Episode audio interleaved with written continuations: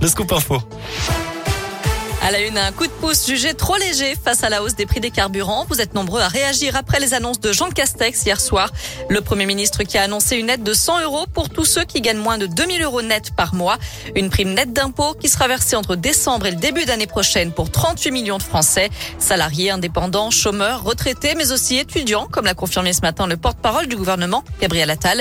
Radio Scoop est donc allé vous demander votre avis sur la question. La nouvelle, elle est bonne pour ceux qui vont en profiter, mais pas pour ceux qui vont pas en profiter. Il vaudrait mieux que tout le monde en profite. Il y a certaines personnes euh, qui gagnent un peu plus de 2000 euros, euh, mais qui ont beaucoup de kilomètres pour aller travailler ou qui font beaucoup de kilomètres. Hein. C'est mieux que rien. Ça va pas couvrir toutes nos dépenses, mais ça reste quand même un bon point pour les salaires modestes. Bah, ça va pas me changer ma vie. Après, euh, ça fait toujours 100 euros de plus sur le compte en banque, hein, donc on dit pas non. Mais à l'époque où je prenais ma voiture pour aller travailler, c'était 200 euros par mois l'essentiel. Donc voilà. C'est un minimum, mais sans plus. Moi, j'aurais préféré qu'ils baissent les, les taxes sur le carburant. Étant donné que le prix du carburant augmente, la valeur des taxes a Donc on pouvait baisser le pourcentage des taxes. Une prime de 100 euros net face à la hausse des prix de l'énergie. Alors est-ce suffisant? C'est la question du jour sur radoscoop.com. Vous pouvez continuer à voter. Pour l'instant, vous répondez non à 75%. Autre annonce du gouvernement ce matin, la prime à la conversion et le bonus écologique seront bien maintenus jusqu'au 1er juillet prochain.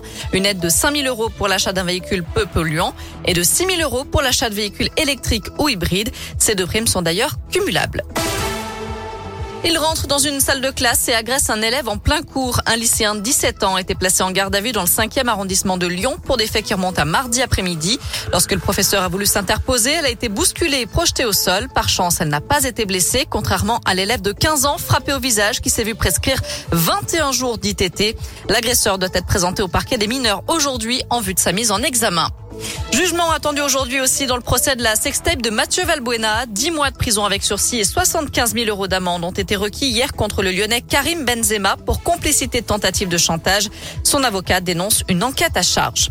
À l'étranger, Hollywood sous le choc après ce drame sur le tournage d'un western. L'acteur Alec Baldwin a tué par balle hier la directrice de la photographie et a blessé le réalisateur. Il s'agirait d'un accident avec un accessoire normalement chargé à blanc. Allez, un mot de sport avec euh, du foot. L'OL joue dimanche à 13h à Nice pour la 11e journée de championnat. Avant ça, il a du rugby à suivre. Le Louz déplace sur la pelouse du Stade français demain à 15h. Enfin, bonne nouvelle pour les Lyonnais, il y aura bien un marché de Noël place Carnot cette Ah. année. Et oui, il aura lieu fin novembre, de fin novembre à fin décembre, donc pendant un mois, selon Valentin- Lugenstrass, adjoint au maire de Lyon, qui a confirmé la nouvelle hier en conseil d'arrondissement. C'est vous qui êtes contente. Hein. Euh, évidemment. Côté météo, cet après-midi, du soleil pour tout le monde, du ciel bleu aussi, et des températures euh, qui montent jusqu'à 15 degrés. Ça va se maintenir comme ça tout au long du week-end. Ça va même grimper un petit peu en termes de mercure.